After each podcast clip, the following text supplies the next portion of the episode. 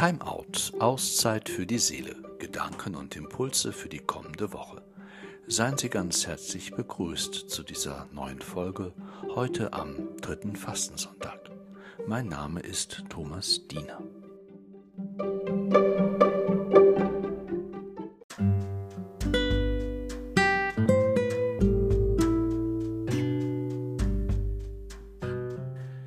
Die Welt wird zunehmend undurchschaubarer Meint sie nicht auch? Sie wird immer vielfältiger, sie wird immer herausfordernder, sie wird komplexer. Viele unter uns verlieren den Überblick. Sie sind überfordert mit den vielen Eindrücken, die unsere Welt uns zur Verfügung stellt und immer wieder auch zumutet. Aus diesem Grund machen sich Menschen immer wieder auf die Suche nach Orientierung. Sie möchten um die Richtung wissen, die das Leben nehmen soll. Sie suchen nach Impulsen, wie ihr Leben gelingen und seinen Sinn finden kann. Es gibt viele Wegweiser in heutiger Zeit. Auch unser Glaube will wegweisend sein, er will orientieren, er will Sinn stiften. Die zehn Gebote, von denen heute zu hören ist, sind konkrete Wegweiser. Sie wollen unserem Leben Richtung geben, es richtig werden lassen. Wer um die Richtung weiß, spürt die Kraft und die Motivation, die jenen fehlt, die orientierungslos umherlaufen und dabei sehr viel Energie aufbrauchen, um den richtigen Weg für sich zu finden. Nur wer die Richtung kennt, kennt auch die Quellen der Kraft, aus denen er schöpfen kann, um das Ziel zu erlangen.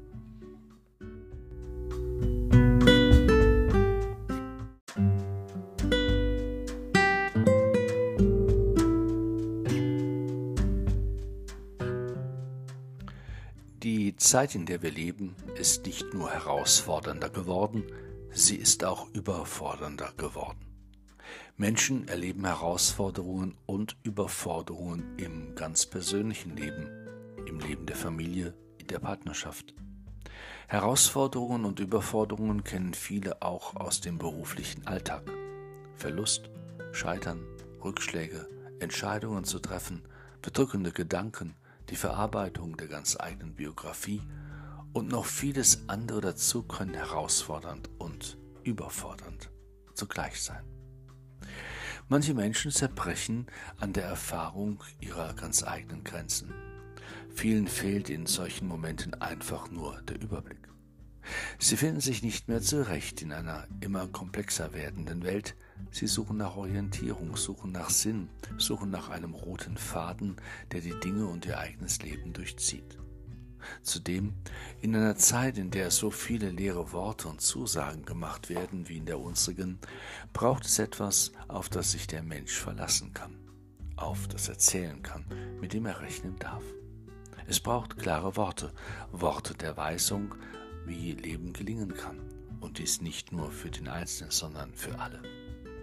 In diese Suche nach Sinn, nach Halt, nach Orientierung sprechen die Gebote Gottes hinein. Sie kommen dem Menschen in seiner Sehnsucht nach Leben entgegen. Aber nicht nur das, sie schützen auch das Leben, sie schützen die Liebe, sie bewahren das Leben und die Liebe vor Missbrauch und Misstrauen. Sie schaffen die Konditionen, unter denen sich menschliches Leben entfalten, bauen sich einen Rahmen, in dem ein humanes Leben gelingen kann. Wer immer in dieser herausfordernden und in überfordernden Zeit nach Orientierung sucht, ist eingeladen, sich an den Weisungen Gottes festzumachen. Sie geben dem Leben Richtung und sie richten uns aus nach Gott.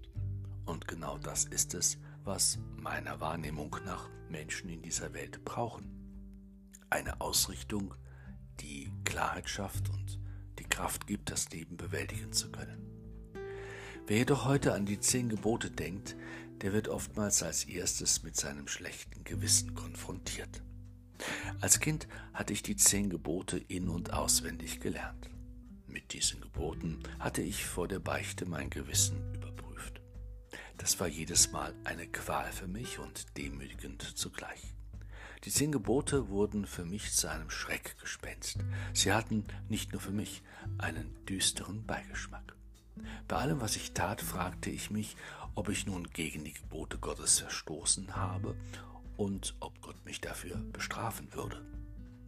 Nein, Die Gebote Gottes waren damals keine Wegweiser zum Leben für mich. Sie machten mir Angst, Angst auch vor Gott. Rückblickend muss ich heute jedoch sagen, dass es die Menschen waren, die mir den Zugang zu den wertvollen Weisungen Gottes verstellt haben.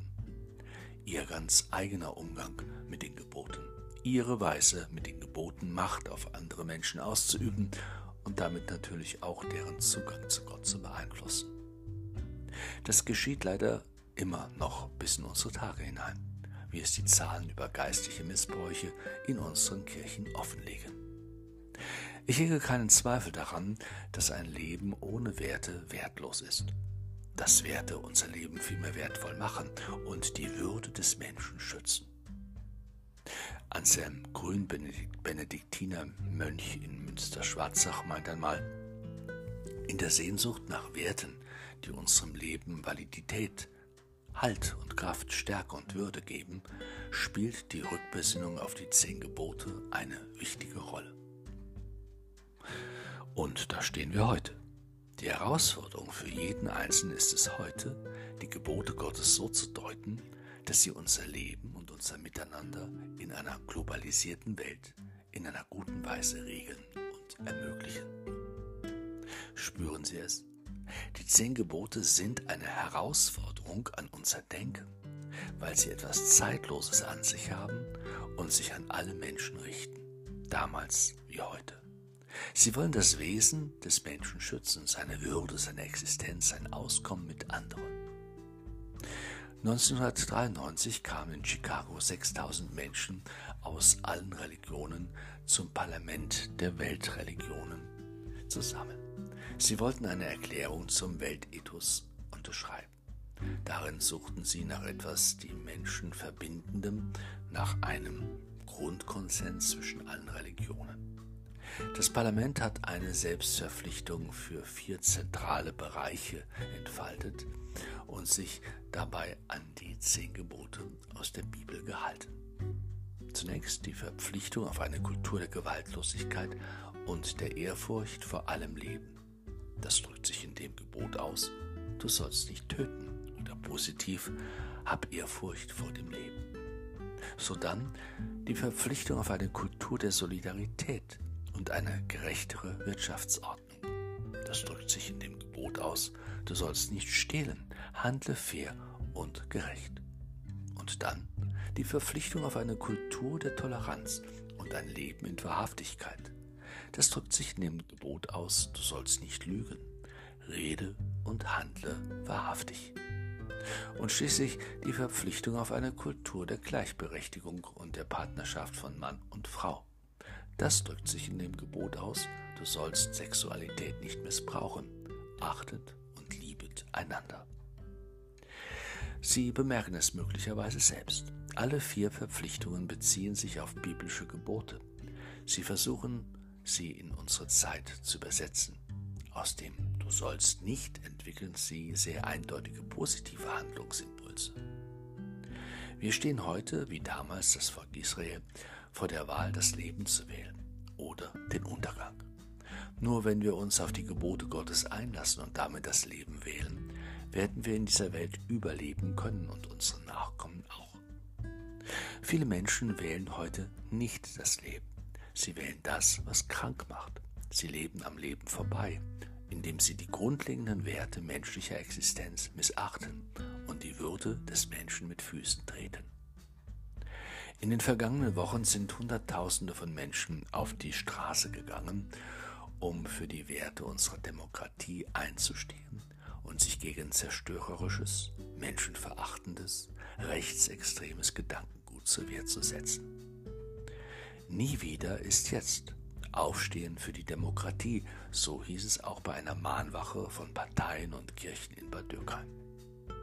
Wir bräuchten heute wieder dieses klare Bewusstsein, dass die Gebote Gottes Wege zum Leben und in die Freiheit sind. Wenn sie es so konkret wollen, auch ein Weg zur Erhaltung wesentlicher Werte unserer Gesellschaft, wie die die Demokratie darstellt. Wir sind in unserer Welt so viel in uns, wir sind in unserer Welt so viel Unklarheit, Zweideutigkeiten, Wert und Menschenverachtendem ausgesetzt, dass uns die klaren Weisungen Gottes gut tun würden. Sie sind ein Stachel, der uns immer wieder daran erinnert, wachsam und bewusst zu leben, uns nicht leben zu lassen, sondern der Absicht Gottes entsprechend zu leben, damit wir den Weg finden, der wirklich zum Leben und in die Freiheit führt. Nicht nur für uns, sondern für alle. Gisela Baltes hat einen Gedanken zu den zehn Geboten ins Wort gebracht. Ich habe dich aus der Abhängigkeit in die Freiheit geführt und ich will, dass du frei bleibst. Deshalb sei mir treu und lass dich von niemandem und nichts versklaven. Ich wünsche uns allen, dass wir Gottes, Gott die Treue in unserem Leben halten können, so wie er uns auch treu bleiben wird, bis an das Ende unserer Tage und auch in alle Ewigkeit.